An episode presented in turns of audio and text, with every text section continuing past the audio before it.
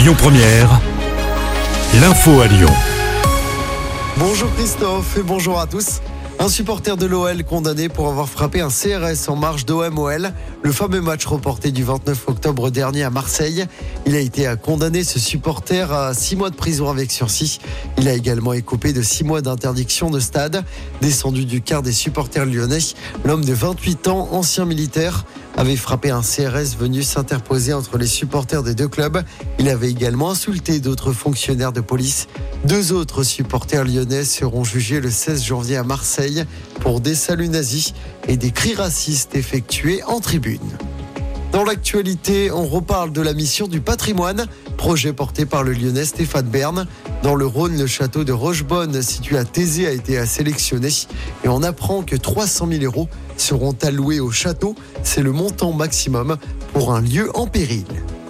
Attention, la circulation différenciée est en vigueur aujourd'hui dans l'agglomération lyonnaise. En cause, un épisode de pollution aux particules fines dans le bassin lyonnais et le Nord-Isère. Conséquence, seuls les véhicules munis de vignettes critères allant de 0 à 3 peuvent circuler librement dans la zone à faible émission de la métropole. Attention, la vitesse est réduite de 20 km heure sur tous les axes limités à 90 ou plus.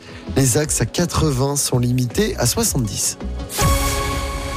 Fini les blocages des routes lyonnaises par des militants écologistes. Dernière rénovation tire sa révérence. Le collectif d'activistes connus pour bloquer régulièrement la M6 et la M7 a annoncé la fin de sa campagne de sensibilisation à la cause climatique. Début novembre dernier, des militants avaient par exemple bloqué la M6 au niveau du Val-Vert.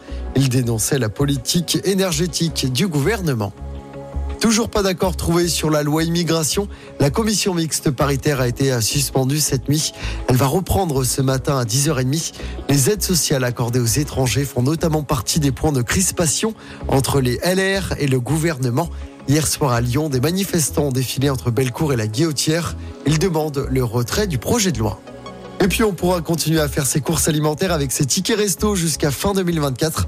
La prolongation a été votée cette nuit par les parlementaires.